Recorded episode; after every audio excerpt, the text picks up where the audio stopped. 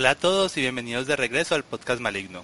Hoy vamos a hablar de Thor Ragnarok y para eso me acompaña alguien que hace rato no lo teníamos por aquí, creo que desde Logan. Dante, ¿cómo ha estado? ¿Tanto tiempo? Sí, bastante ya. Eh, pues muy bien, muchas gracias por estar aquí, ¿no? La invitacióncita y pues aprovechar que tenemos cositas que comentar de una película interesante. Interesante, si es como la definimos. Mm, sí, sí. No la voy a premiar ni castigar todavía. Ok, entonces, ¿se vio Thor Ragnarok? Sí, que sí. ¿Y le gustó? Sí. ¿Sí le gustó? Sí, sí me gustó. Sí, eh, lo noto así. Sí.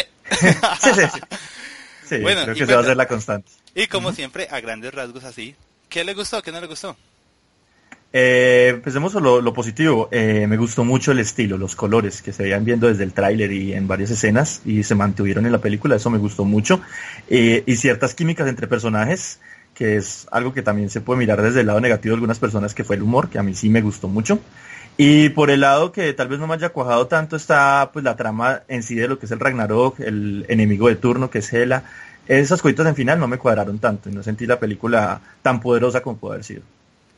Ese, ese ladito del humor es por el que la gente más se está metiendo para, para hablar mal de ella. Ok, antes que nada, la película es un éxito de crítica abrumador. O sea, en este momento tiene un 96% de críticas positivas en Rotten Tomatoes, y aunque sabemos pues que eso no define realmente si la película es muy buena o muy mala ni nada, pero el hecho de que los críticos en general a tanto les haya gustado, eh, habla muy bien de la película.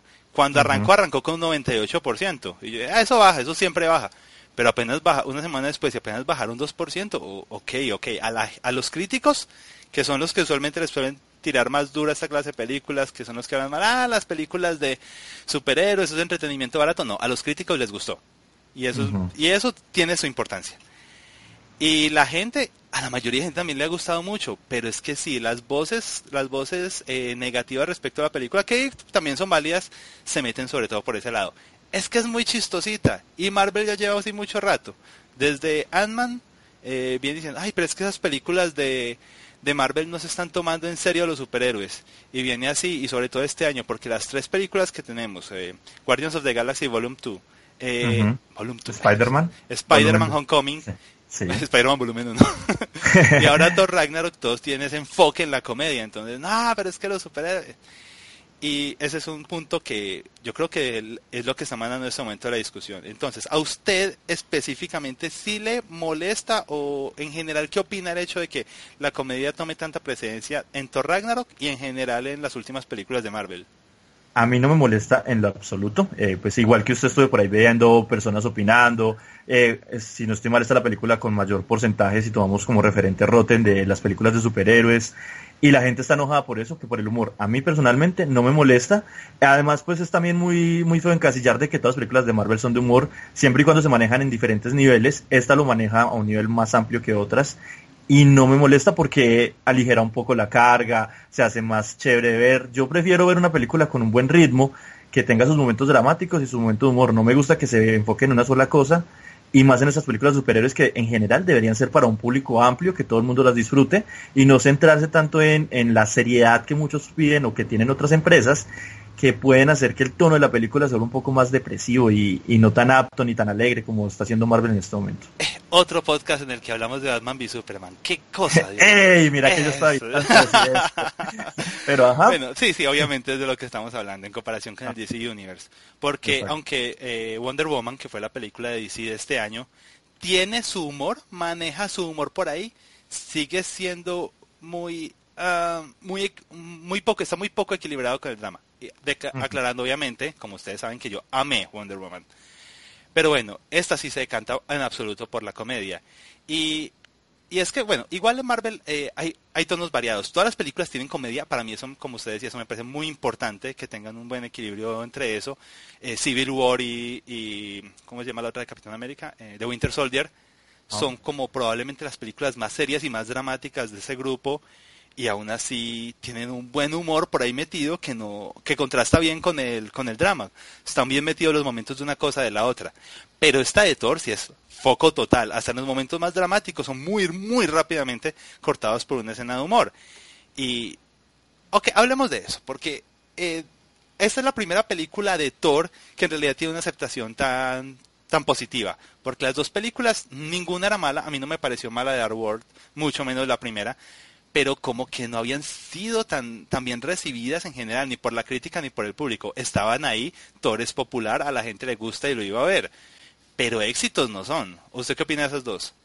Ah, la primera película de Thor me tomó por sorpresa cuando la anunciaron, vi el actor y que casi todas las escenas era él sin camisa y yo, ay, esta película, ¿dónde va? Esto se ve tan maluco. Me la vi, me cayó la boca, quedé muy contento por la, dinámica del personaje, cómo tomaron y rediseñaron este concepto.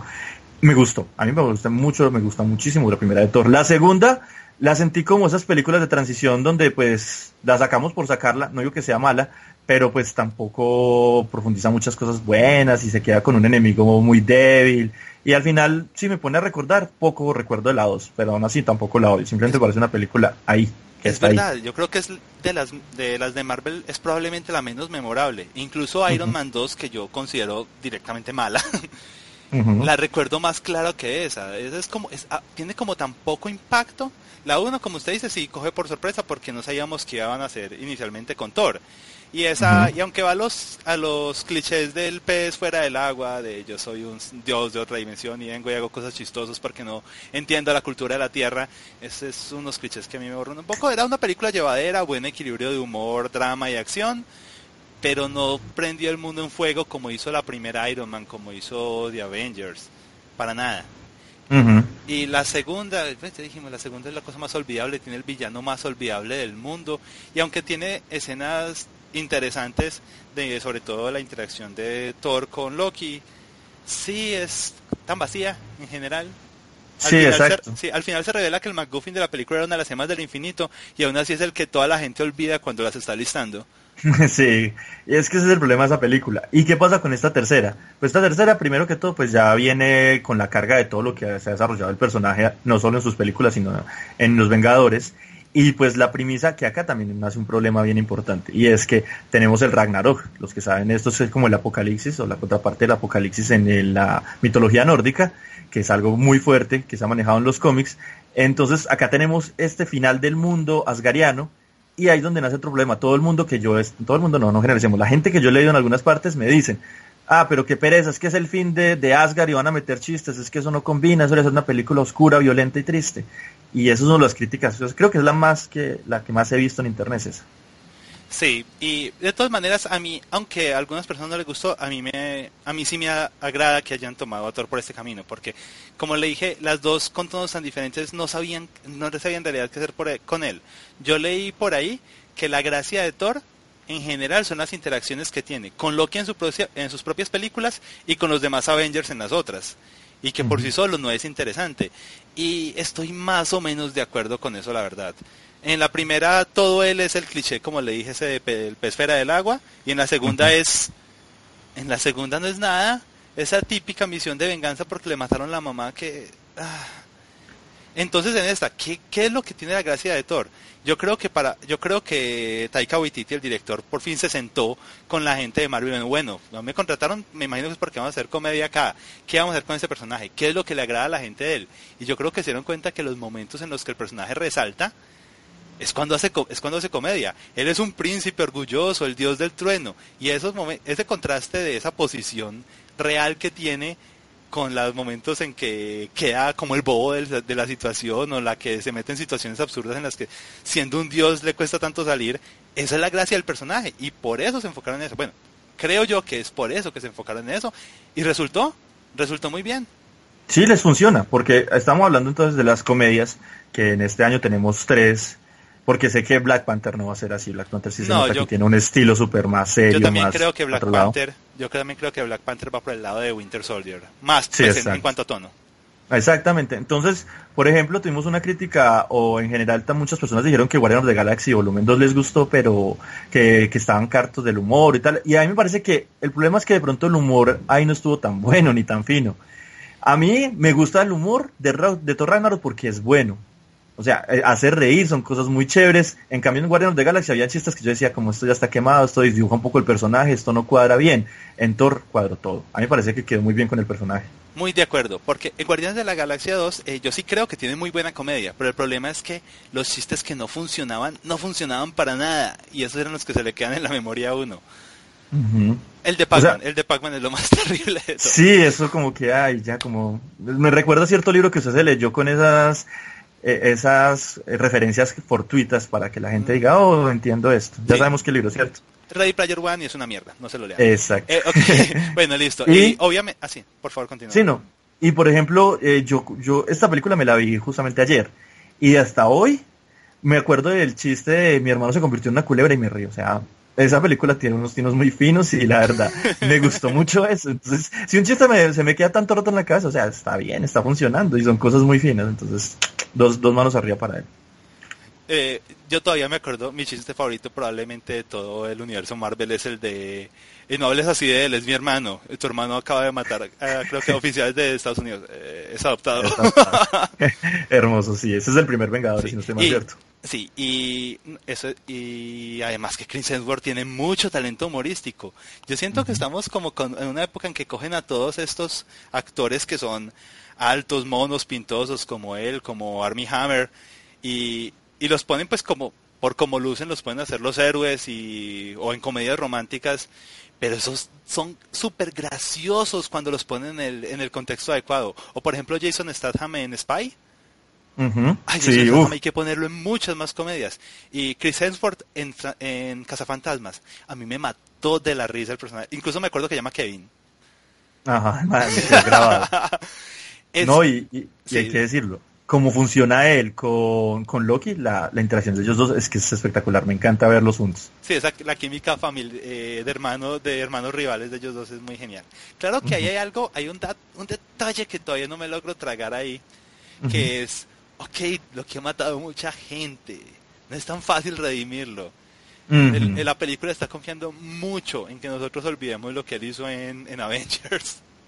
Yo comprendo que de pronto el hermano de él el beneficio de la duda, aunque sigue desconfiando de él y lo trate como hermano, pero solo se lo pasó a él. Por ejemplo, ahí con las escenas que tiene de Hulk, eh, Hulk dice me va a matar y ahí todavía no desconfianza. Imagino que si se implica más el mundo, si es verdad lo que usted dice, hay que tenerlo de lejos. Tom Hiddleston es un camaleón, él sirve para todo, comedia, drama, horror, él, es perfecto para todo eso. ya sea como Loki aquí, como eh, el que el papel que hizo en la de Guillermo del Toro, eh, Crimson Peak, Crimson Peak. en High Rise. él, él, es él es tremendo actor, yo creo que uno de los mejores actores que está trabajando ahora, de verdad. Eh, bueno, listo. Eh, sigamos hablando del, un poquito, un poquito más que quiero hablar del humor. Eh, un poquito, pero en, un aspecto negativo del humor que maneja, ya para poder pasar a otros temas. Y es que yo siento que Taika Waititi es un maestro para el humor, por ejemplo, en What We Do in the Shadows, que es ese falso documental sobre vampiros que él, que él tiene, que es excelente.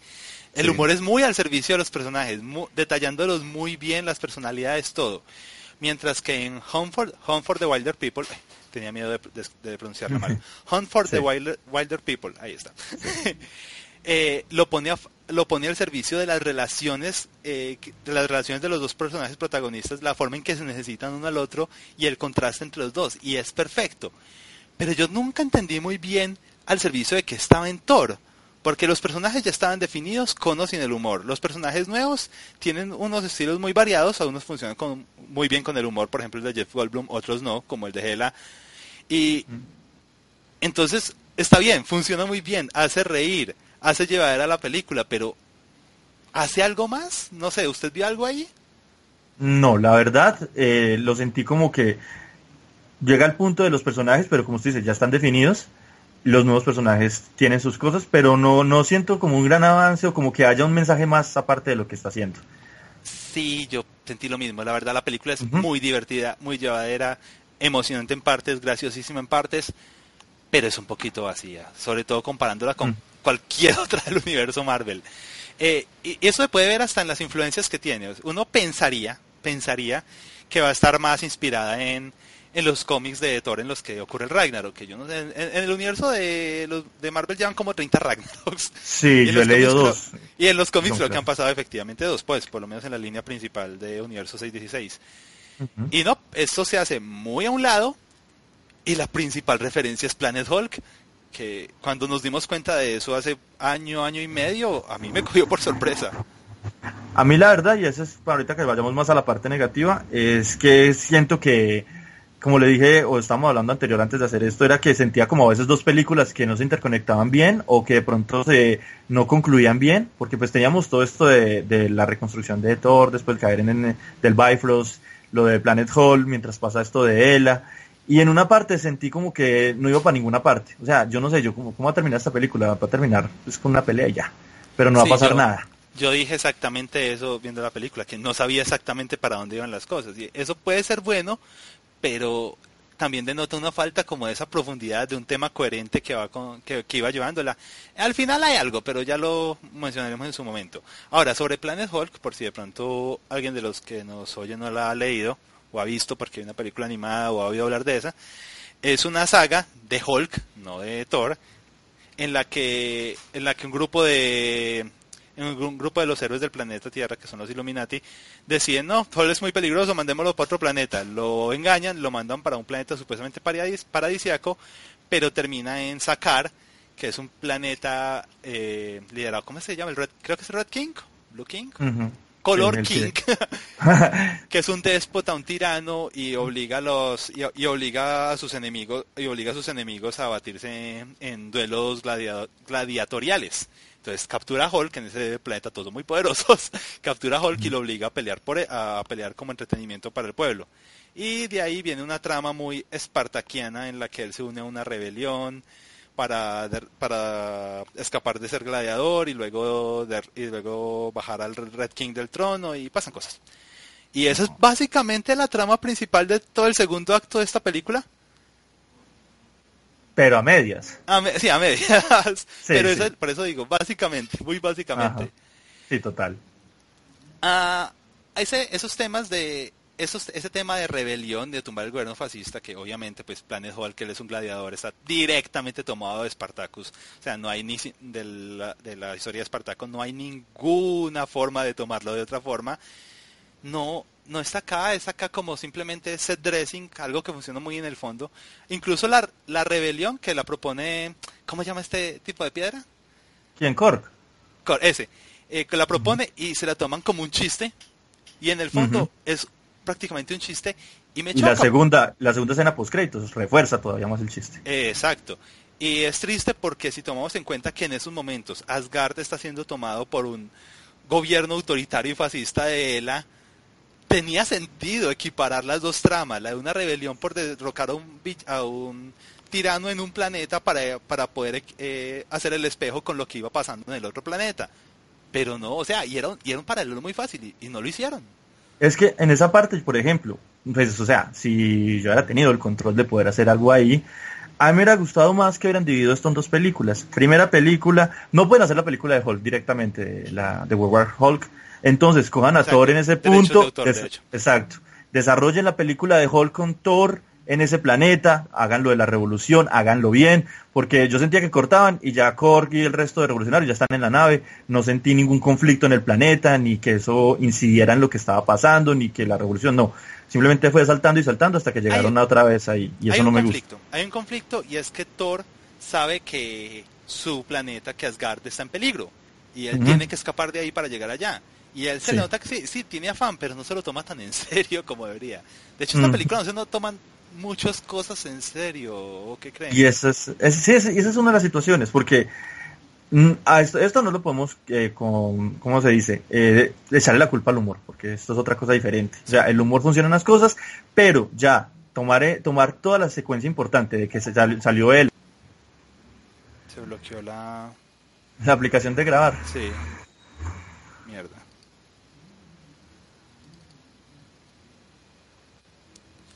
¿Sabes qué es lo divertido? Siguió grabando y aparentemente todo lo que dijimos acá de pare que la aplicación falló, todo eso lo grabó y yo soy de esas personas tan perezosas para editar audio que voy a dejar eso así. Así que en estos momentos nuestros lectores están con, deben estar con eh, lectores, los que nos están escuchando deben estar poniendo esa cara de what the fuck y Ok, eh, continuemos. sí, terror, esos errores técnicos que se nos da pereza arreglar. Listo. Nadie me está pagando por este podcast, fuck you. Totalmente verdad. Eh, lo que estaba tirando hoy decir, o sea, tenemos la situación de seriedad de que Ella aparece de nuevo, que el padre murió y que su planeta está siendo destruido, pues su planeta slash Asgard. Está bien que el humor se maneje en ciertos puntos, pero la seriedad del personaje frente a la situación no se refleja ante los sucesos reales. O sea, me, caí, me reí en esta parte, pero hey, estoy serio porque me acaba de morir mi padre hace un, momento y necesito llegar a mi planeta. Ahí se pierde un poco ese ritmo. O sea, se va entre, entre bobadas, entre otras situaciones, y se pierde la, la fuerza de toda este, esta situación. ¿Qué me pasa? Como le he dicho, yo he hecho dos películas, la de Planet Hall, ta, ta, ta, y al final terminara con la revolución, ellos escapando, una segunda película totalmente te concentrada en el Ragnarok, donde el equipo que él reunió, entre comillas, porque eso, se, eso ni siquiera pasa, habría llegado a hacer una guerra y haber enfrentado un ejército, pero toda esta guerra al final se vuelve como una conclusión apresurada en el Bifrost de lo que está pasando y no sentí, eh, aunque sí es un Ragnarok, se destruye y todo, pero no sentí un conflicto real.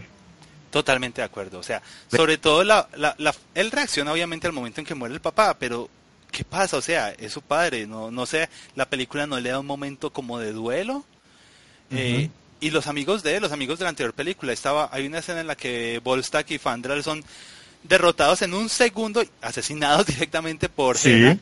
Eh, luego Hogun y, ok, esto es la gente que estuvo con Thor en las anteriores aventuras, ¿qué pasa acá? No le van a dar un momento el para darse cuenta que sus amigos están muertos para llorarlos o enojarse, sentir algo, ¿no? Nada, la película los pasó por encima. Ahí se salvó fue Lady Sif, porque aparentemente tuvo un conflicto de agenda, porque está filmando una serie que se llama Blind Spot, que es una mujer con amnesia que tiene tatuajes por todo el cuerpo que son pistas para resolver asesinatos y no se acuerda cómo se los hizo.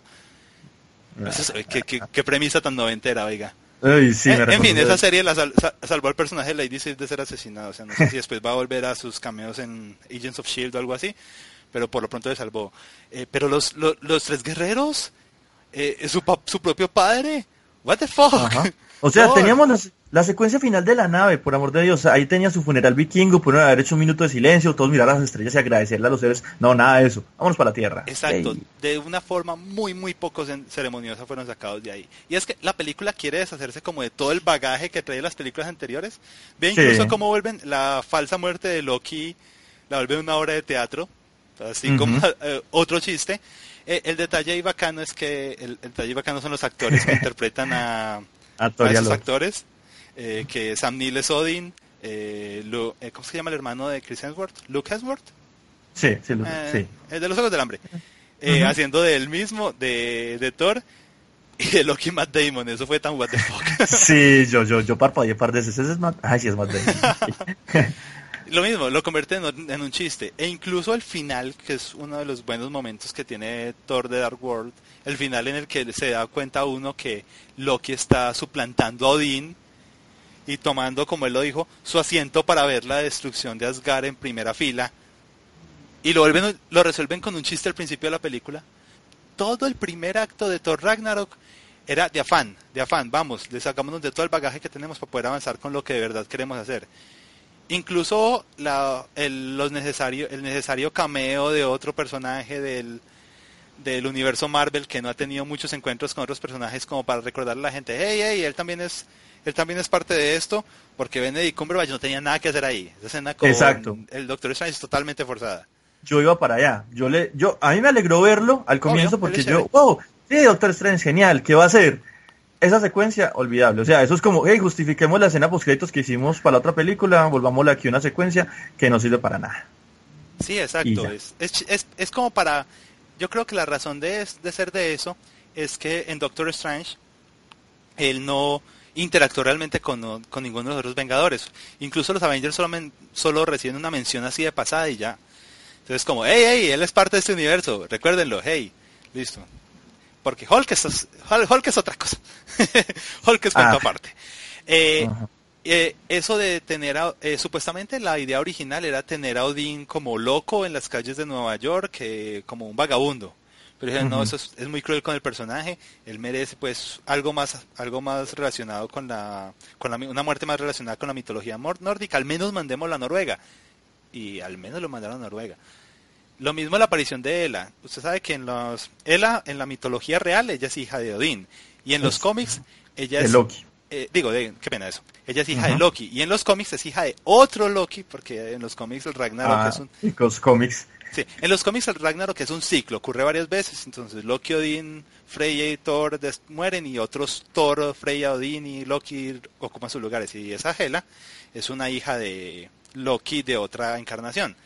Acá la volvieron hija de Odín, eso funciona, tenía su forma ahí de funcionar para hacer un, un triángulo interesante entre Hela y los dos hermanos, Loki y Thor. No hacen nada con eso. Esa, ese mito de Hela, yo la- estaba prisionera y si yo muero aparece y ay me morí porque se acabó mi vida y ya voy a aparecer.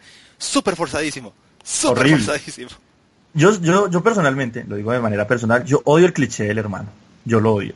Eh, odio cómo se terminó, por ejemplo, la serie de Sherlock Holmes, de, la, de, Ho- de Sherlock, que ese giro en la trama de, oh, tenemos otra hermana. Acá lo sentí de nuevo. Yo como que, ay, no me gusta que estén haciendo esto, pero vamos a ver si lo explotan bien, por lo que había una mitología atrás de todo eso, que fue la conquista de ellos dos. Pero pues eso solo pasa a ser algo más, miremos un par de secuencias, pero, y ese es el problema de este personaje. No importa. Pasó ahí unas cositas, pero no importa, Hela. Exacto. Peleado muy brutal y todo, Uy, sí. tiene unas secuencias de pelea muy chéveres, pero no importa porque pues no tiene ningún peso real, aparte de un trasfondo que le tratan de agregar así de afán. Ah, hay cositas, pero ya voy a eso. Lo que sí quiero alabar de Ela es su apariencia. Uf, o sea, Sí. es perfecta. Lucen eh, la casco, corona. casco. Kate Blanchett, que es una super actriz y que es súper sexy. Ujú. eh, la forma en que camina, la forma en cómo invoca las armas, es tanto con el casco como sin el casco, que es como esa fantasía gótica en la que se convierte. Dios mío, espectacular. Visualmente, visualmente es una Sí, pasada. tiene mucha presencia. La presencia de Ujú. ella carga con todo el hueco en el trasfondo que tiene, bueno, el trasfondo no tiene, con todo el hueco de la poca importancia que tiene ella en realidad para el desarrollo. Ah, no tiene personalidad, no tiene mucha personalidad. ¿No? Es Ahí- el típico estoy enojado y voy a acabar Ah, con es, todo. el, es el villano Marvel. Los villanos Marvel son excusas para que, para, los, los villanos Marvel siempre han sido excusas para el arco del superhéroe. Los villanos Marvel, excepto de pronto Loki, sí, excepto Loki no más. Ah, y Ultron, es Loki, excepto Mm. Loki y Ultron, los villanos ni siquiera se les permite tener sus propios arcos. Ego El- también, como- Ego, Ego y... No, mentiras. Ok, ok, vamos a hacer una lista de, de- de villanos buenos, con buenos arcos argumentales. Loki, Solo de MCU. Sí. Eh, Loki, ¿cuál más dijimos? Usted dijo eh, eh, ah, Ergo, Ergo, el planeta. Ah, Ego tiene su arco, pero no lo considero tan bueno, pero lo tiene. Ah, Eh, sí. El buitre, sí, sí, sí, pues aunque sea tiene más desarrollo y más tiempo en pantalla. Eh, ¿hay algún otro? ah, Ultron, Ultron.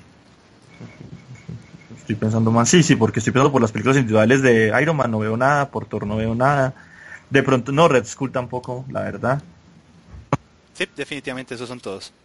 Ujú, Ultron sí, me no, parece que tiene un arco muy interesante. Yo sé que la gente no lo quiere mucho, pero a mí me, me gusta bastante. sí. Bueno, listo. Entonces sí, Ella, típica villana Marvel, triste porque visualmente está muy, eh, visualmente es muy atractiva y se puede aprovechar más. No creo Acá que mucho. ¿Sí?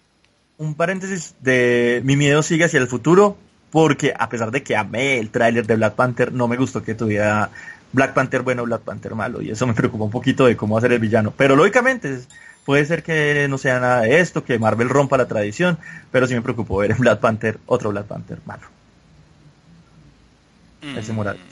A mí eso no, a mí no me gusta que los enemigos sean iguales a los héroes para ah, pero ahí se, ese- pero, pero a veces esa, esa eh, reflejo malvado del reflejo malvado del héroe a veces se presta para cosas interesantes. Sí, pero si tomamos el último punto que pasó esto, creo que fue con Ant-Man más o menos y no me gustó, entonces espero que mejoren con Black Panther porque la película se ve muy buena, entonces El problema con Ant-Man es que tenían que tener un villano que, que igualara sus... Porque los poderes de Ant-Man son muy específicos, entonces tenían que tener un villano con poderes muy específicos para hacerlo interesante. Yo creo que ese es el problema ahí. Pero en otros sentidos es- ha, ha funcionado muy bien. O sea, en Capitán América, por el lado de que el Red Skull ta- eh, también se envió el suero, por el lado del Winter Soldier también es un villano muy bueno. Eh, yo estaba pensando en otro, pero ah, tenía uno en la cabeza, pero se me fue. Ya Eh, no me diga tal, que es, es- ¿cómo no, es? no, no de Marvel, cuál. no de Marvel. Tenía uno, Ah, pero se me fue que no porque, era. porque está la pelea de Semo, de Simo. Uy, Bueno. Simo es un muy buen villano. Ajá, exacto. Y ahí está, se nos estaba pasando. Sí, sí. Bueno, uy, eh, Thor, Thor, estamos hablando de Thor. Sí, Volvamos a Thor y sus villanos. Bueno, pero sí ¿algo, es más que que se- es- ¿Algo más que decir de, de Hela? Aparte que es espectacular mamazota Kate Blanchett. es- Llámame. bueno, listo. Eh, otra, otra cosa que se deshace en la primera, en la primera, en el primer acto de, de Thor es lo del planteamiento del Ragnarok. Usted sabe que el Ragnarok en la mitología nórdica es una cosa muy, muy metal, pero sumamente complicada que está a lo largo, que se narra a lo largo de varias sagas, odas que a veces se contradicen entre ellos. Eh, creo que una serpiente devora un mundo o todos los mundos, mientras un lobo gigante se come a Thor. Eh, no, la mitología nórdica no es muy fuerte. Debí estudiar algo un poquito para ese podcast, pero obviamente no lo hice porque no me pagan por esos podcasts. Sí, estoy de acuerdo. Yo, yo mi último referente fue Valkyrie's Profile y no es muy específica a nivel histórico, entonces paila. Su nombre en Twitter es Muspelheim. Usted debería saber de esto. Pero es que me encanta esa parte del mundo porque sí he leído y algunas obras de teatro y canciones, pero no son directamente del Ragnarok, sino de la conquista de los mundos, que ya es un tema diferente. Sí, hay canciones que se convierten en obras de teatro. Ah, cierto. Ah, Immigranson. Ajá. no, Immigranson no habla sobre el Ragnar ni sobre los dioses. Immigranson habla sobre una invasión vikinga que los vikingos le ofrecen a los dioses. Y que básicamente le dicen a la gente que están invadiendo, sí, sorry, jódase.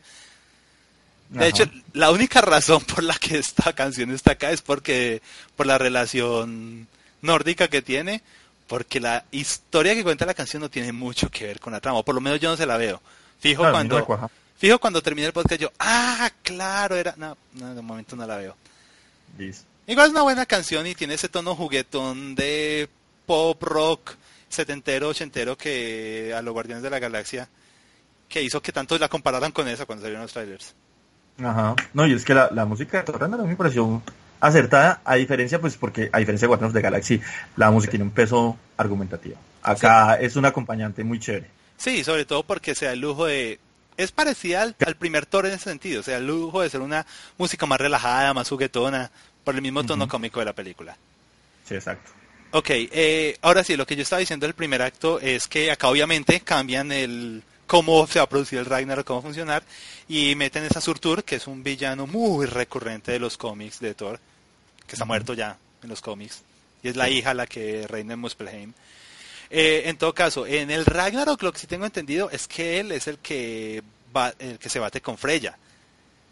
No él es el que y después de eso creo que son la eh, una espada de fuego de él la que se o sea, que prende en llamas la tierra, la que destruye la tierra, la que incendia la tierra. Usted sabe cómo es esa escala en la que pasan las cosas en, el Ragnarok. Eh, bueno, entonces sí, hay una relación de él con el Ragnarok muy bacano que lo hayan relacionado acá, sobre todo con la flama del infinito, que no con esa flama del infinito de los cómics yo no no recuerdo. no hago mucha relación ahí. Ellos nos van a regañar por no saber esa. Sí sí. Ya mucho no leo Marvel. Y lo que leí lo leí hace como 10 años entonces. En todo caso eh, la aparición de él es simplemente como para ah sí no en este en este eh, en este universo eh, la profecía del Ragnarok que es que la máscara de, de Surtur va a tocar la flama la flama infinita y se va a devorar Asgard. Listo. Ah, ok, bueno, listo, funciona, tiene sentido para el final. Pero es una forma fácil de ponerlo. De hecho, al, al final me molestó un poquito de, hey, tomando en cuenta que esa es la profecía del Ragnarok, ¿por qué ponen la máscara de Surtur? Yo le digo Sulfur siempre. ¿Por qué ponen la máscara de Surtur tan en el mismo cuarto que la llama? Hello. no hay pele. Ah, la gente fuma en gasolinerías, entonces, ajá. okay. acá, acá quiero hacer una dos preguntas. Eh, a Surtur nunca lo mostraron en los trailers, ¿cierto?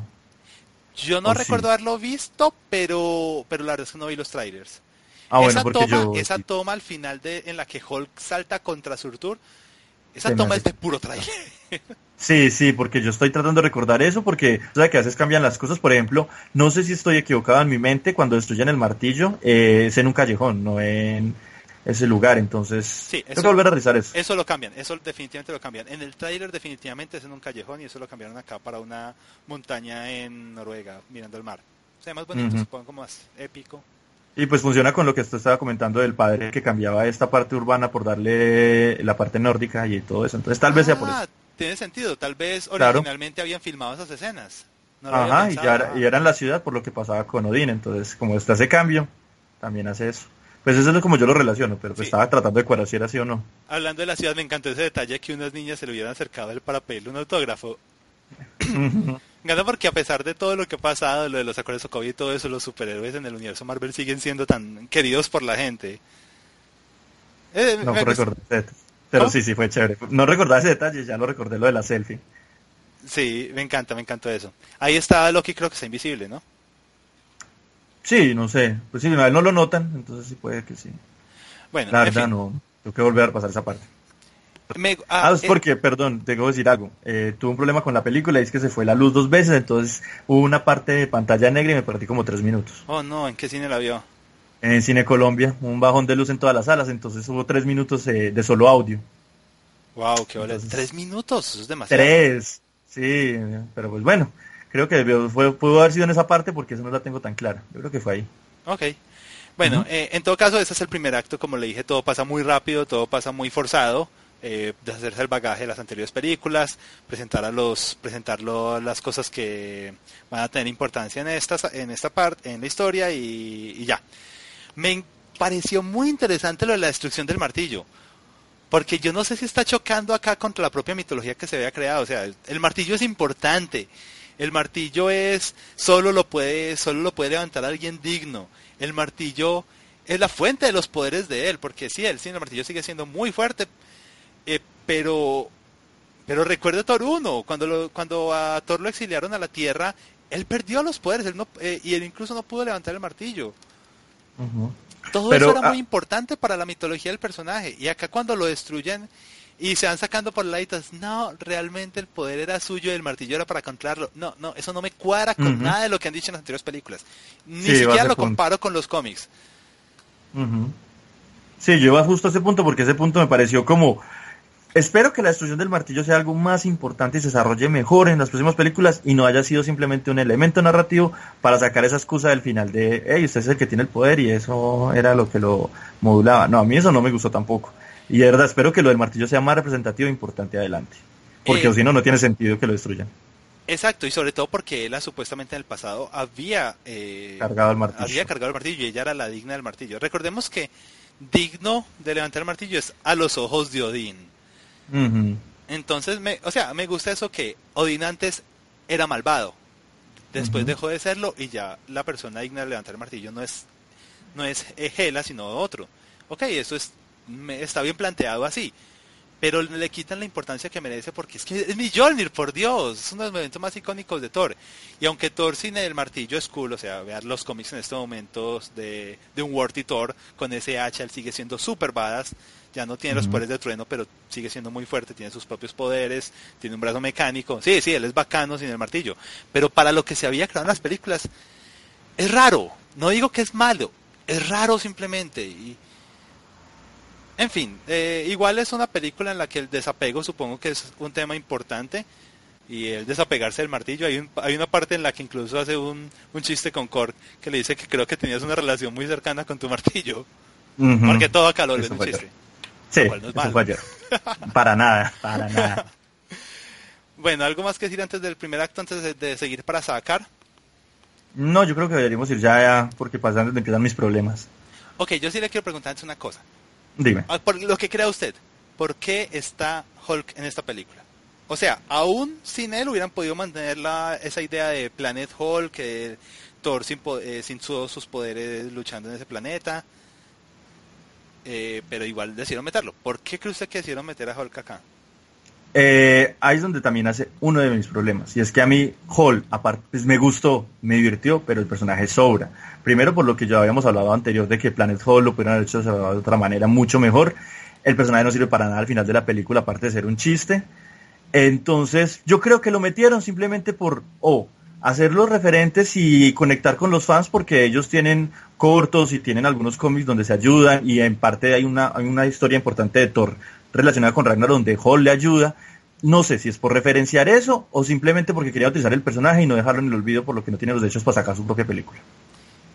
Yo también creía que es por ese lado, porque es que en realidad, ah, pues, o sea, a nivel funcional de desarrollo de la trama, él no está cumpliendo ningún propósito, ni siquiera en el desarrollo de Thor, porque eh, no hay ninguno de esos, él se muestra muy feliz cuando lo ve y todo, pero no hay como ese vínculo de sí, mis amigos de la Tierra, estoy luchando al lado de uno de ellos. No, porque incluso hay un chiste que es, en, hay un chiste en el que él le dice a Hall, a mí ni siquiera me gusta Banner, qué pereza Banner, a mí el que me gusta usted. Y después le dice a Banner, a mí me gusta usted, no Hulk, qué pereza Hulk. O sea, convierte la relación de ellos dos en un chiste. Y es un buen chiste. Pero, pero desmerita un poco lo que, lo que podía hacer Hulk ahí, sobre todo porque usan ese elemento de si me vuelvo a convertir en Hulk, creo que no volveré a ser Banner. Y aún así al final decide volverse Hulk. Y no hay ningún drama al respecto. Eh, Thor no, oh no, ya no va a poder volver a ser Banner. No, me importa un carajo. Ajá, el desapego que estamos hablando hace todo lo que estaba alrededor. O sea, parece que el Ragnarok lo único, y es que me da esta rabia, porque en un punto de, de, reflexión de todos, eh, es su gente, no una ciudad, pero la película me dice otra cosa porque el Ragnarok destruye en la ciudad y no le importó su gente porque se le murieron los amigos, porque no está importando nada de lo que esté pasando. O sea, no entiendo qué me tratan de decir en ese punto. Ahí me siento un poco contradictorio. Yo creo que hay, yo creo que el punto es el único tema general que tiene la película, no con mucha profundidad como ya dije, pero sí tiene la película sí tiene un tema sobre sobre tomar responsabilidad, sobre madurar y cambiar. Usted sabe que Thor originalmente iba, iba a ser el heredero del trono de Asgard, o sea, y después como que rechazó un poco ese papel, pero acá tenía que tomarlo de nuevo, su planeta está en peligro, tiene que ir a salvarlo. El tema e, ese tema es importante porque se ejemplifican varios personajes. Odín, por ejemplo, nos dimos cuenta, Odín era un villano, salió a la conquista de los planetas y de repente decidió que ya no quería ser un villano más, y cuando Hela se le reveló, la, la, atrapó. Y eso es interesante porque nota una evolución en el personaje de Odín que en todas las películas anteriores había sido tan plano. Él sí fue un personaje que evolucionó, que, que maduró y, y aprovechan a, llenar ese hueco en la trama que tiene el que... Porque si el universo es tan amplio, Asgard... Eh, porque el universo de los, dioses nórdicos solo comprende nueve mundos, o sea, el universo es muy grande, porque para ellos el universo son solo esos nueve mundos. Ah, es que Odín y yo conquistamos solo nueve, nueve mundos y ahí fue cuando él decidió parar. Ah, ok, válido. Sí, bueno, me lo trago. Ajá. Ok, en Thor, pues el hecho de que sí, eh, el trono ahora es suyo, tiene que salvar su gente, tiene que salvar su gente, su gente es lo importante, aunque pierda su planeta. sí funciona. Sí. Eh, Scourge, él dice en un momento, Scourge, tenemos que hablar de él ahorita. Él dice un momento, yo lo que quiero es que me dejen probarme. Y él inicialmente se rinde ante ella solo porque no quiere morir pero después toma responsabilidad también de sus propios actos, se revela contra ella y muere luchando para salvar a la gente que él la quería matar. Valkyria perdió la guerra contra Hela, se escapó, olvidó su pasado y no quiso tomar ninguna responsabilidad de los actos, se olvidó de Asgard, de Odín, de todo. Y después decidió volver a volver para, para poder ayudar a su gente otra vez. Y Loki, ok, no sé honestamente qué quiere hacer esta película con Loki, así que no sé. Creo que ese es el tema que está ahí. No sé si usted lo ve de otra manera o cómo le parece. Sí, y por eso le está diciendo el punto de que yo comprendo y me gusta. Y el mensaje está bien en la parte final donde él, a pesar de pues ver su, su destruido y hablar, y ahí es donde habla, por ejemplo, con Heimdall sobre lo del pueblo y de que lo importante es que están ahí con él, me parece chévere, pero a la vez me da rabia, es por lo que habíamos hablado ahorita, es eh, ese, ese desapego tan extraño a los, los amigos que murieron, porque es que se los mataron en un segundo, lo de Odín, entonces ahí dentro de ese conflicto de qué chévere que está entrando en esta reflexión, pero debió haber abarcado más, porque hubieron cosas que como las, las conectaron de una manera tan, tan fácil y tan, tan poco importante que me molestó un poquito. Pero o sea, el mensaje que está ahí está bien. Al final la evacuación de Asgard y, ah, sí, estos otros se robaron la nave y Loki se montó. Ah, sí. o sea, así son las películas, mentiras, así son todas las películas del mundo. si esta clase de coincidencias o de eventos que, ah, claro, sí, no, no existiría la narrativa cinematográfica, la verdad. Pero, pero bueno, al menos es como ese, ese algo que salvar de ella, al menos es como un tema común, como le digo, no es muy profundo, no hace mucho con él, pero está presente. Y me gusta como lo visual, como se representa visualmente en el personaje de Thor, que es cuando empieza a cuando empieza a invocar el trueno sin el martillo, que se le ponen los ojos así de truenos y echa rayos por todos lados. Me gusta porque lo sentí como como en un videojuego de esos de acción, cuando uno carga la barra y activa ese modo que lo vuelve a uno invencible o más poderoso por un tiempo limitado. Eso sentido tan God of War, tan bayoneta. sí, a mí me gustó, me gustó especialmente la secuencia, eh, no soy amigo del slow motion, pero ahí me gustó cuando pelean en el Bifrost y él se lanza con todos los rayos persiguiéndolo, o sea, fue muy chévere. Y creo que antes del Bifrost, no era exactamente el Bifrost, era un puente. Sí, sí, o sea, el puente del, a llegar al Bifrost es muy muy bacana toda esa secuencia. Me gusta Thor eh, en ese estilo, de chispitas ya enojado.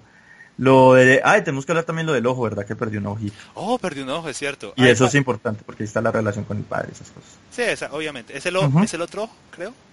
sí, el contrario, espera, yo me paro aquí. Oh, es el mismo. Va a ser interesante ver a, ver a Thor con un solo ojo en Avengers Infinity War. Ojalá sea así como en los diseños, porque en los cómics también hay un diseño con él así.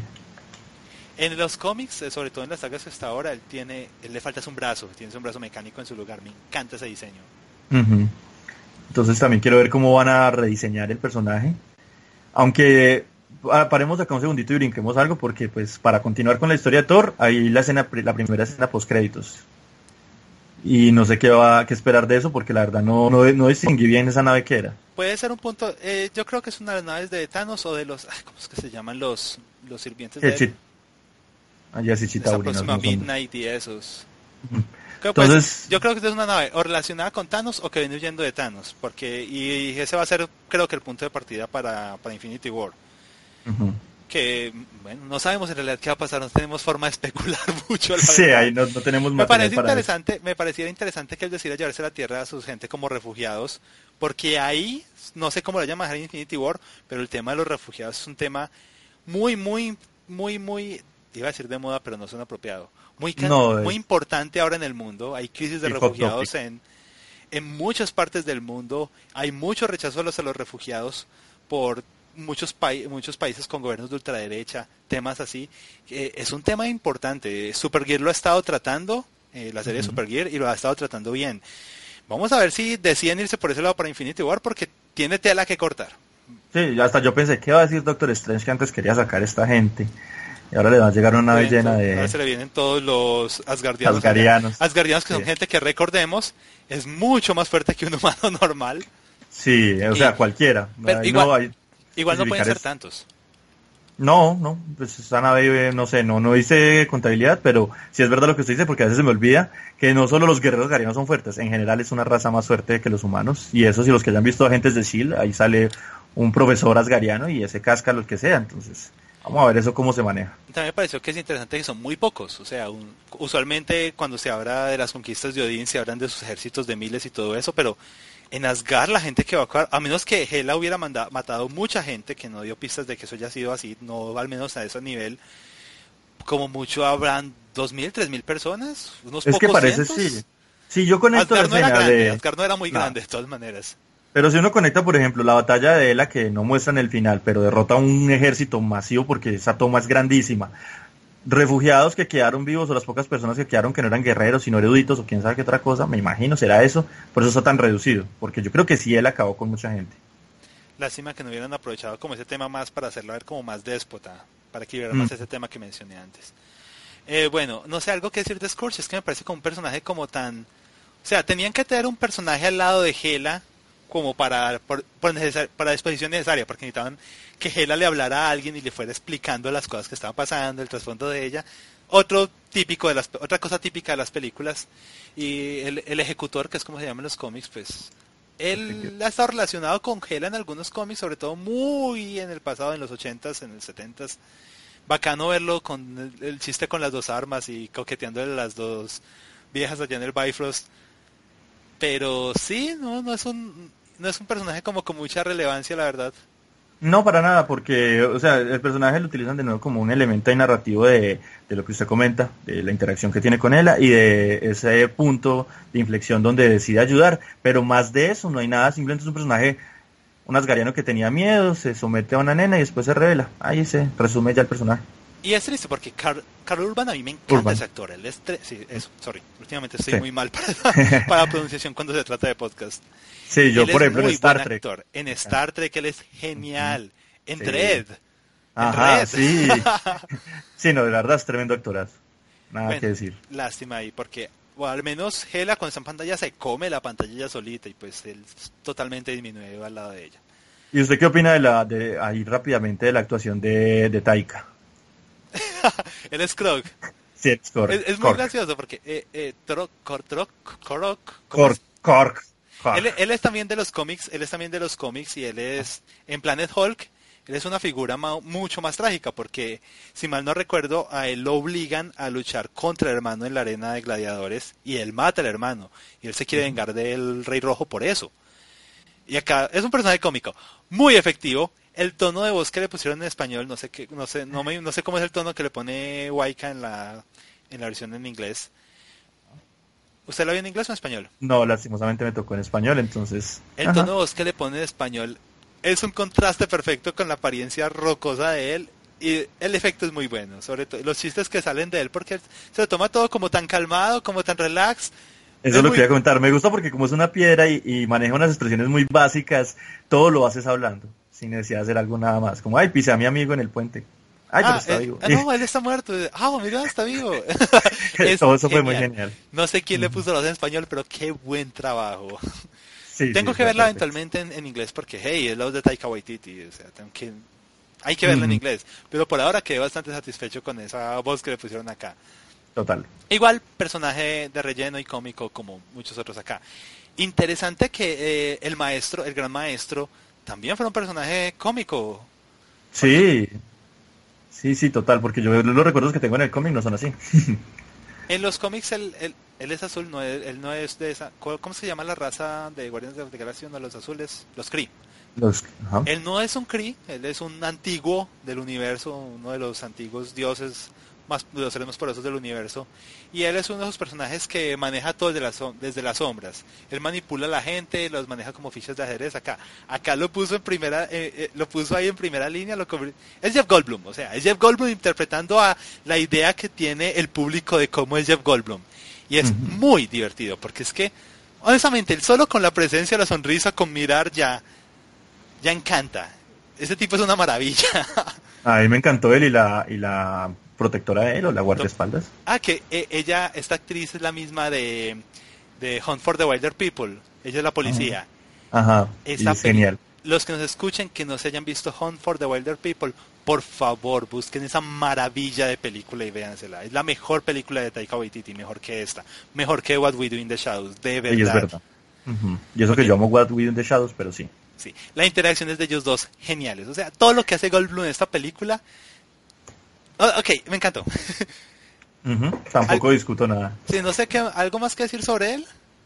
No, estuvo, estuvo divertido. Lo único que no me gustó fue la escena post créditos porque yo dije ya, porque ya estaba un poquito cansado porque en ese momento cuando ya se acabó la película, yo ya estaba un poquito enojado por lo, la revolución. Entonces que siguieran con el chiste no me molestó, pero pues eso es una bobada. Sí, de resto súper.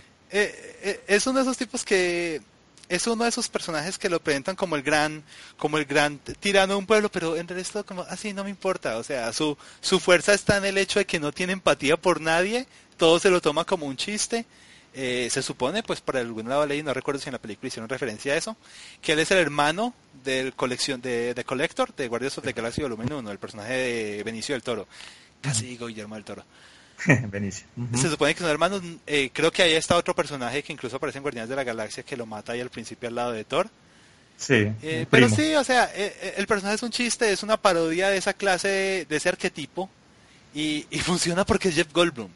Y todo lo que hace Jeff Goldblum es fantástico y ya, punto. Listo. Ahora yo le, le, tiro dos personajes que hay un contraste entre uno que brilló mucho y uno que pudo haber brillado y pero no le dejaron, que es con lo de Idris Elba, con este personaje de Heimdall.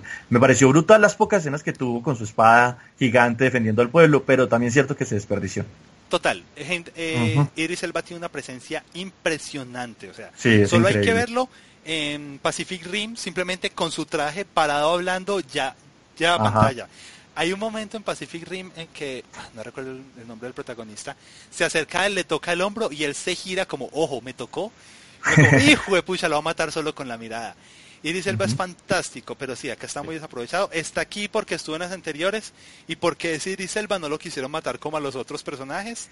Sí, pero desperdicio, porque las poquitas escenas peleando con esa espada del Viper fue brutal. Sí, sí. De hecho, creo que en las tres películas de Thor él estaba desperdiciado.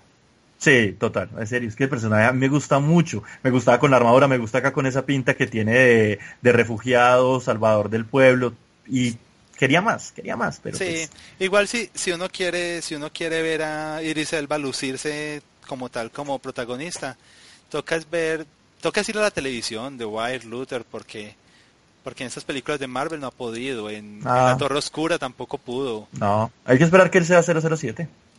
Ojalá. ah, algún día. Y el otro personaje que no hemos mencionado, que es bien interesante, es, digámoslo así, tirando al aire Valkyria, la Valkyria. Ah, se porque refiere a No es, ajá, porque no especifica mucho. La Valkyria. Sí, mira, yo me enamoré de Tessa Thompson en Creed. Yo sabía que me iba a encantar acá, me encantó, sobre todo porque la personalidad de ella no era lo que yo esperaba. Obviamente se va totalmente en contra de lo que es en los cómics. Encontrar así toda borracha, despreocupada, con el pasado oscuro que tiene, y sobre todo porque está borracha casi todas las escenas. Sí, la primera escena se cae de la nave borracha, están la escena la escena en la que en la que está en el apartamento de ella que está charlando con con Banner y que tú me pareces conocido sí tú también me pareces conocido sí. Me, me, encanta me, me gusta mucho. Y las eh, escenas de acción también están muy bien logradas con ella sí eh, no no sentí puede ser por el efecto del doblaje pero no sentí tanta química entre ella y Chris Edward lo cual es raro porque Chris Edward tiene química con todo el mundo sino por y lo digo porque hay un momento en que los ponen a ellos dos al lado uno del otro mirándose en la nave como si de una forma como romántica y se sintió tan ok, ¿no? Ajá. Y de hecho, y de hecho originalmente, como sabe que Natalie Portman no quiere nada que ver con el universo Marvel en este momento. Y Kevin Feige, y por si la producción de Marvel, quería un personaje, un interés romántico para Thor, que fuera más su igual, porque Jane Foster es un personaje interesante. Jane Foster en estos momentos en los cómics es el mejor personaje que existe en todos los cómics. Total.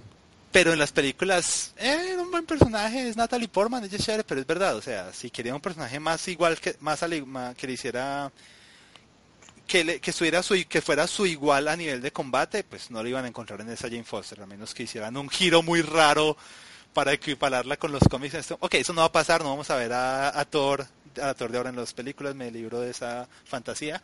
Entonces por eso metieron a Valkyria. Pero me pareció muy chistoso porque Waikiki eliminó todas las referencias a una posible relación entre los dos. Ella es mucho mayor que él, varios cientos de años mayor que él. Eso creo que no importa en ese planeta. Pues creo que eso no importa mucho. No, no solo por eso, sino, ay, verdad. Ese elemento de que en ese planeta el tiempo funciona diferente tiene alguna relevancia porque a la final yo pensé que decían, oh no, va a pasar mucho tiempo en Asgard, Asgard va a estar mucho más Eso, eso iba a ir yo, que nos pone la regla de que aquí el tiempo pasa diferente, porque pues Loki cae unos segundos después y ya han pasado semanas, y cuando salen el tiempo parece que siguió su orden, entonces yo como que, ok, reglas, manténganse. Exacto, no tiene como tanta relevancia. Bueno, lo decía el hecho de que ella luchó en la guerra contra Hela, que fue mucho antes de que naciera... Sí, Thor. De que naciera Thor Después Thor, bueno, me gustó el, me gustó el chiste de, yo quería ser una Valkyria cuando, Valkyria cuando era niño, pero después me di cuenta que eran solo mujeres. Eh, me gusta por tu parte toda correcta de, hey, qué chévere que haya un ejército de mujeres.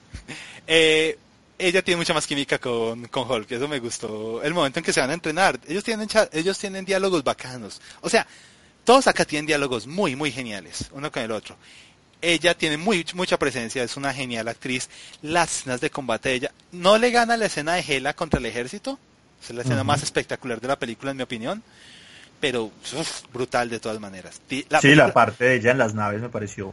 No hemos mencionado que esta película tiene escenas de acción muy buenas. Sí, es que eso es lo que iba. Acá voy a mis dos partes, eh, antes de darle esto la palabra, porque la escena de, la persecución en las naves, como ella dice, ya, ya vengo, se salta de una nave a otra y pelea mientras la música me pareció brutal. La pelea de, del Ragnarok, ta, ta, pero tengo un gran problema y es con Hulk.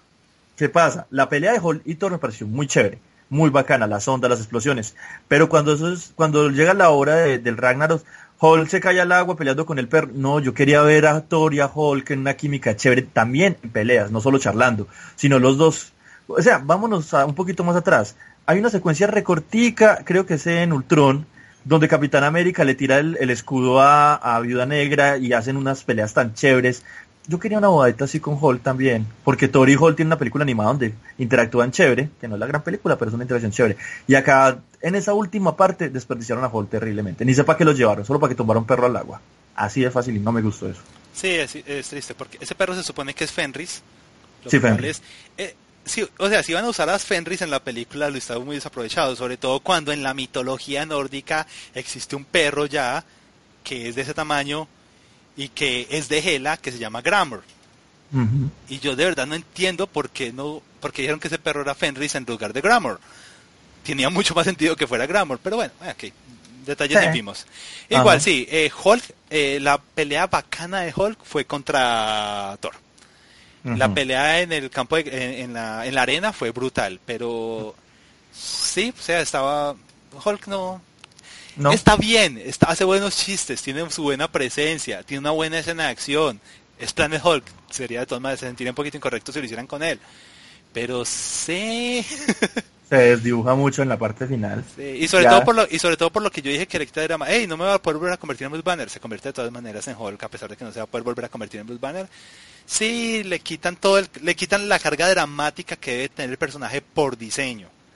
Igual se hay, hay, buenos gags, o sea, cuando él sale a, cuando él sale en sacar que, que está el desfile de todos con las máscaras y la pintura verde, me encanta eso, pero sí, hasta ahí llega todo, hasta ahí llega todo con él.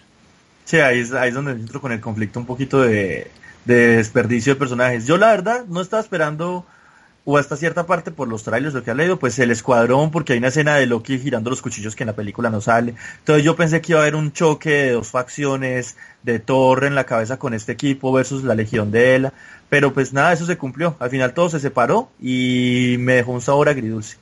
Sí, bueno, en todo caso, en todo caso, estamos hablando de Valkyria. Sí, Saltamos muy bravo ahí. Yo último que quería decir de Valkyria es otra cosa que me parece rara, que me pareció curiosa, es porque yo no he leído muchos cómics con Valkyria, la verdad. Sobre todo porque mm. eh, ella es más que todo, creo que es de Defenders en que aparece. Siempre que la veo en un cómic es como un personaje completamente secundario que aparece de fondo peleando y sin nada que hacer. Entonces, creo que tenía entendido que en los cómics ella es lesbiana. No estoy seguro de esto. Supuestamente aquí, en esta película, había una escena escrita en la que se iba a demostrar que ella era que ella era al menos bisexual, porque igual quería meter una relación con doctora, que al final no hicieron nada con eso. La escena era una escena borrada en la que Thor la, está eh, la busca ella y cuando se abre la puerta del apartamento de ella sale una mujer y la mira y la mira coquetonamente, ya sabemos lo que pasó ahí. Esa escena la eliminaron, la filmaron, pero la eliminaron. no sabía. Entonces me parece curioso porque la eliminaron la supuesta, eh, el supuesto aspecto bisexual que tenía, pero eliminaron también la relación con Thor, que sería la única posible explicación que tenía para, ah, no, enfoquemos, no nos enfoquemos tanto en esto, aunque sería estúpido, es bisexual, no significa que, ok, me estoy enredando yo solo. El punto es que no tiene sentido que la hayan eliminado. Sí, no, si me pongo a analizar y sin saber de esa escena, no, no, es que es más, yo pensé por un momento que, que la relación iba a ser entre Holly y ella por la química que tenían y pues no sé cómo se va a ver eso por lo que pasa con la viuda negra, entonces yo como que, ah, pero no con Thor, no. hay una relación de amistad, está bien ahí. Sí, y fue divertida. Bastante. Sí. Eh, en, en, todo caso, sí es como, sí, sí, es triste porque le hubiera podido dar otro trasfondo mucho más interesante al personaje. Bueno, eh, ¿qué más queda hablar de, de la película? Ha sido de los personajes. De, de Hela yo no sé qué más decir. De, de Loki sí que no sé qué decir, de verdad. Pues, a ver, pues yo no creo que el personaje haya cambiado mucho respecto a lo que es. Pues acá muestran lo que es, más como la antítesis de todo lo de asumir responsabilidades porque el personaje pues sigue siendo lo mismo que hasta en la parte donde lo vende de nuevo por lo de la nave. Yo lo vi como el mismo personaje que me gusta porque es un personaje muy genial, pero no, no. Pero me encantó verlo, pero no. Ah, sí, sí. como dije, Tom Hiddleston es un actorazo, tiene mucha presencia, tiene las interacciones de él con Thor son deliciosas todo en las naves cuando lo tira de necesita ayuda, uno piensa, o sea, es el típico cliché de que haga el que se necesita ayuda y cuando están distraídos los atacamos. No, literalmente levantó y lo tiró contra ellos. Eso fue genial. Sí, la relación de ellos es muy bacana. Yo lo único que pienso es, no sé, hasta dónde desconfiar de él o si esto lo van a manejar a futuro cuando estuve en el cuarto en Asgard porque él miró varias cositas por ahí antes de, de utilizar la máscara y el fuego infinito y todo esto, pero no sé si de pronto ahí va a pasar algo, pero de resto Ay, que tomaron el guante del infinito porque era No era el guante del infinito, falso, dijo ella. Otro, otro, otro hueco en la trama que aprovecharon acá a cerrar. Ajá, sí, eso me dio risa, ya, falso. Ah, acá estoy, acá leí una, tenía una nota, lo había olvidado por completo, que se supone que el que Hulk aquí va a tener mucho, mucho más, eh, que el arco que él tuvo acá, va a tener mucha más importancia en Avengers Infinity War. O sea, que este es el primer acto del personaje de, de Hulk para lo que va a ser en Infinity War y que supuestamente así lo habían planteado Kevin Feige y Mark Ruffalo. No sé la verdad cómo Pero que, que, cómo van a desarrollar, porque si, si tomamos el, el, hecho de que, el personaje crece. sí, el hecho de que él estuvo en otro planeta perdido por dos años, aparentemente va por ese lado. o sea, parece que va a ser importante. De todas maneras, eh, obviamente Hulk va a estar en Infinity War. Loki va a estar en Infinity War y Valkyria va a estar en Infinity War. O sea, no sé qué van a hacer con ellos, si van a ser importantes, si van a ser cameos, si aparecen al principio y después desaparecen, no lo sé. El temor de tanto personaje en pantalla importante es, es, real. Pero yo tampoco entiendo mucho esa nota porque, o sea, eh, no hay un crecimiento claro de Hulk, porque si vamos al cómic de la guerra de Hulk, él tiene el crecimiento de convertirse en este personaje, aparte de que mejora sus habilidades de ser una criatura, una bestia, a convertirse en un guerrero más pulido. Acá en la película, ¿uno puede asumir eso? No sé sin conocer la guerra de Hall. Entonces yo no veo que el personaje haya evolucionado mucho estos dos años. No sentí nada de que puedan manejar a futuro. Algo se inventarán y espero que sea bueno, pero yo no lo veo. Además que hay algo que me molesta. No, siempre, siempre esto pasa en las películas. Eh, en Star Trek, la, primera de esta trilogía de películas de J.J. Abrams, hay una escena en la que a Kirk lo dejan en un planeta de hielo para que lo recoja la Federación. Y de todos los planetas, de todas las cuevas posibles en ese planeta de hielo, de todos los planetas en los que lo podían haber dejado, justo lo dejan en el que por alguna razón está Spock. No había ninguna razón para que eso ocurriera más allá de la casualidad, no había ningún esfuerzo del destino actuando ahí, no había nadie moviendo los hilos por detrás, un plan secreto, no, una casualidad.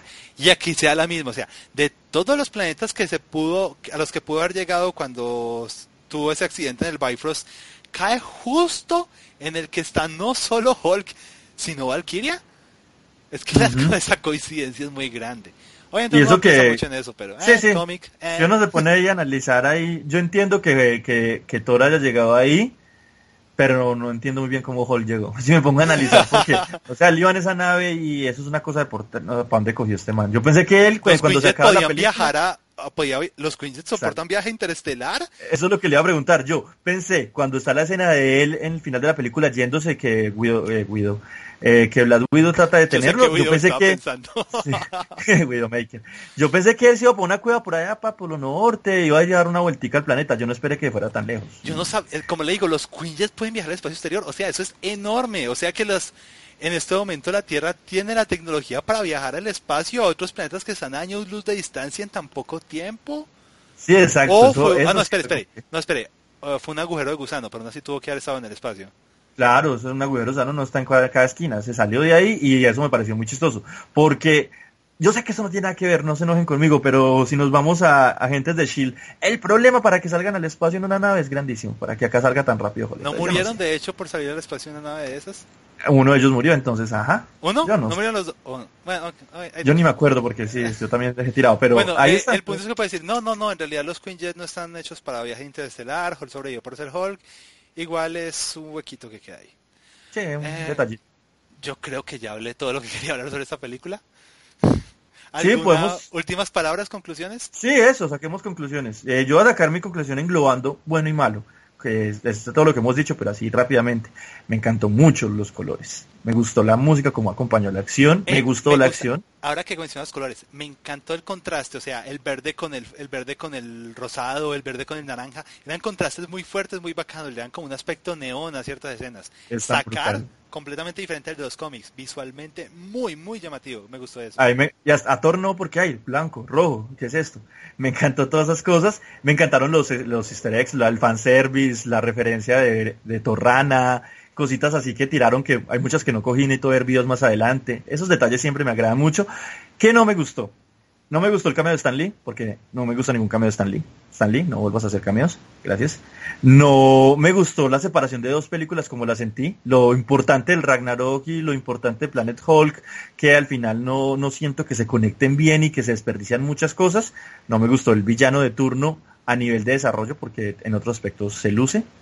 Y sentí muy triste que tanto personaje pasara desapercibido, a pesar de que hay una química muy buena entre ellos. Entonces, es una película buena, es una película entretenida, es una película que valió la pena ir al cine, reírse un buen rato. No es la mejor de Marvel, pero no importa. Siguen otras, vienen más y espero que sigan mejorando con lo que pasa. Y estoy muy ansioso de ver Justice League, que es la próxima de superhéroes, porque le tengo fe. No sé por qué, pero le tengo fe. Ya no. la voy a ver, ah. espero que sea buena, pero no tengo muchas expectativas, la verdad. Bueno, y esas son mis conclusiones de Torrenado. Veanla, es chévere si no la han visto. Prácticamente me suscribo a todo lo que usted dijo. Eh, las apariciones de Stan Lee siempre al menos me hacen reír una, siempre me causan al menos una risita. Entonces, bien.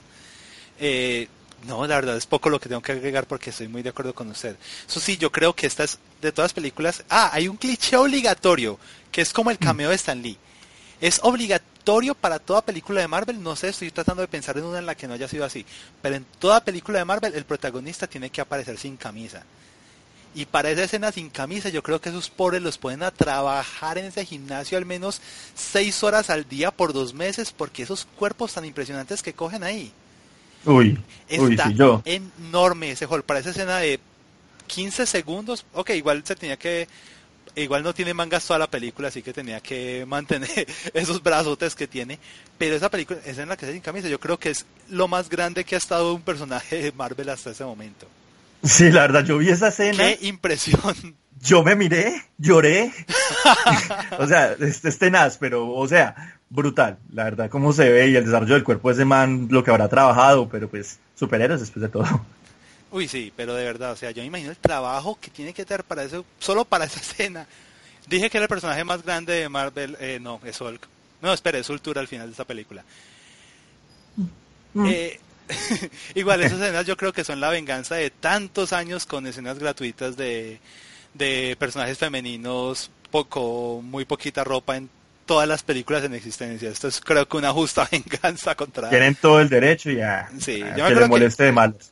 Yo me molesto mucho, por ejemplo, en la segunda de Star Trek, que... Yo decir la furia de Khan, no. Star Trek Into the Darkness, que sale el personaje de Alice y dos segundos en ropa interior sin ninguna razón existente. Ok, en esas películas tampoco hay ninguna razón existente para eso, pero al menos no existe una historia de no existe una historia de objetificación de las mujeres como en todo el resto de la historia del cine, entonces es novedoso. Me parece. Son dinámicas diferentes. Y alguien alguna vez empezó a pelear por eso y por eso quería traerlo a colación eh, acá en este podcast. Porque, ah, pero ¿por qué no se enojan cuando, cuando, ¿por qué no se enojan cuando es con un personaje masculino y con un personaje femenino? Porque hay una historia detrás de esto.